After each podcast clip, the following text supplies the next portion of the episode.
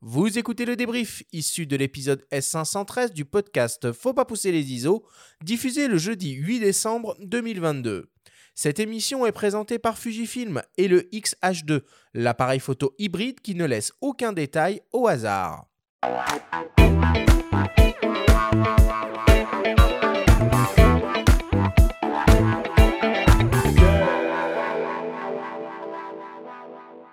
Nous sommes toujours avec Denis Girard pour parler de la pratique de la photographie macro en milieu naturel.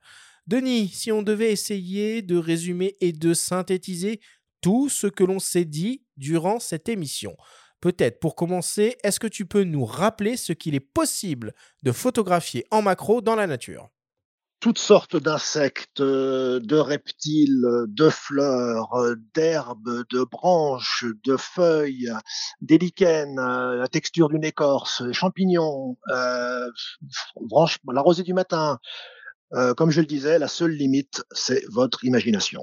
Et de connaître les espèces qu'on photographie. Je crois que c'est un peu ton mantra. Hein. Tu l'as répété à plusieurs reprises dans la discussion.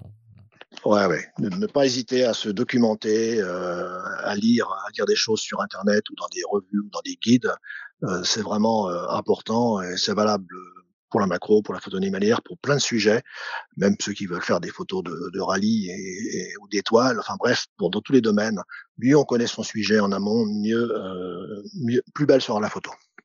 Quels sont, Denis, les meilleurs endroits et les meilleurs moments de la journée pour pratiquer la macro en nature et trouver finalement la plus grande diversité de faune et de flore Alors pour se faire plaisir, son jardin, sans hésiter, à deux, ou le parc ou la petite forêt qui se trouve derrière, derrière sa maison ou son appartement.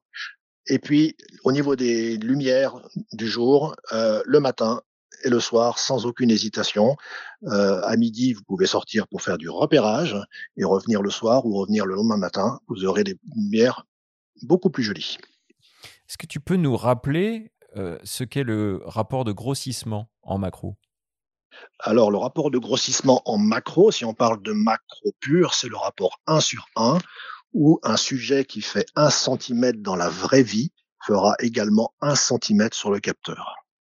Et quand on est en dessous de ce rapport 1 pour 1, on parle de proxy, c'est ça? Tout à fait. On parle de proxy. De proxy, c'est un petit peu ce que je, préfère hein, pour euh, justement m'éloigner du sujet et mettre le sujet mieux en valeur dans son environnement. C'est quoi un bon objectif macro pour débuter? Un bon objectif macro pour débuter, un objectif qui est pas trop lourd, faut pas qu'on soit handicapé par le poids de l'objectif, pas trop cher non plus, parce que si on veut savoir si la macro nous intéresse ou pas, faut quand même pas y mettre trop trop cher au début. Un objectif, si possible, stabilisé, et si possible, qui possède directement le rapport 1-1 pour justement euh, euh, avoir une vraie optique macro.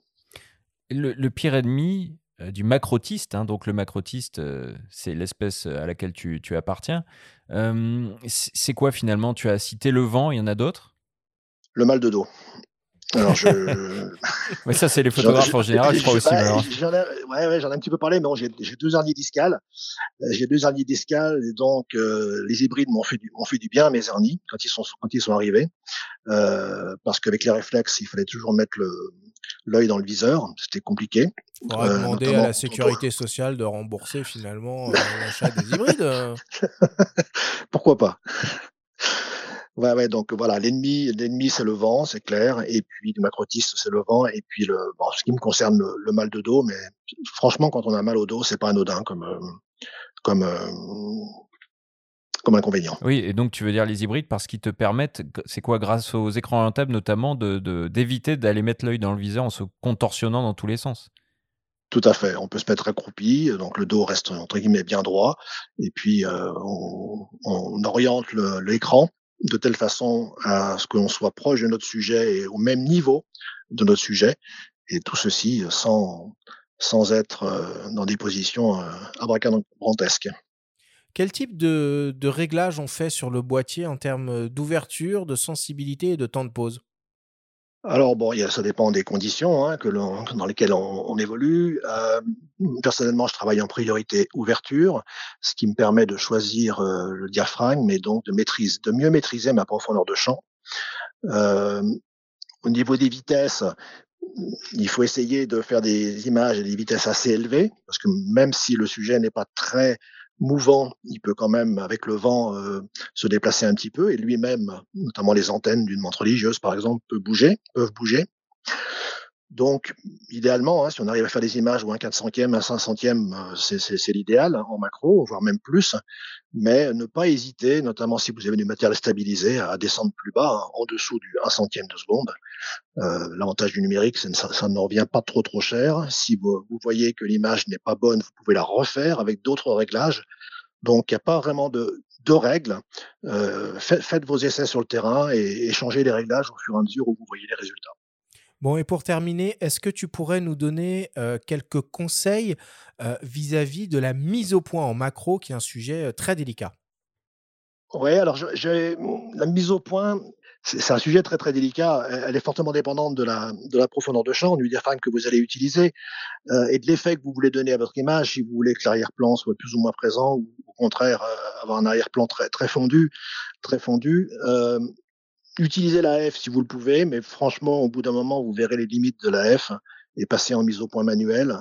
Euh, il faut être très précis, pas bouger. Euh, voilà, il n'y a pas.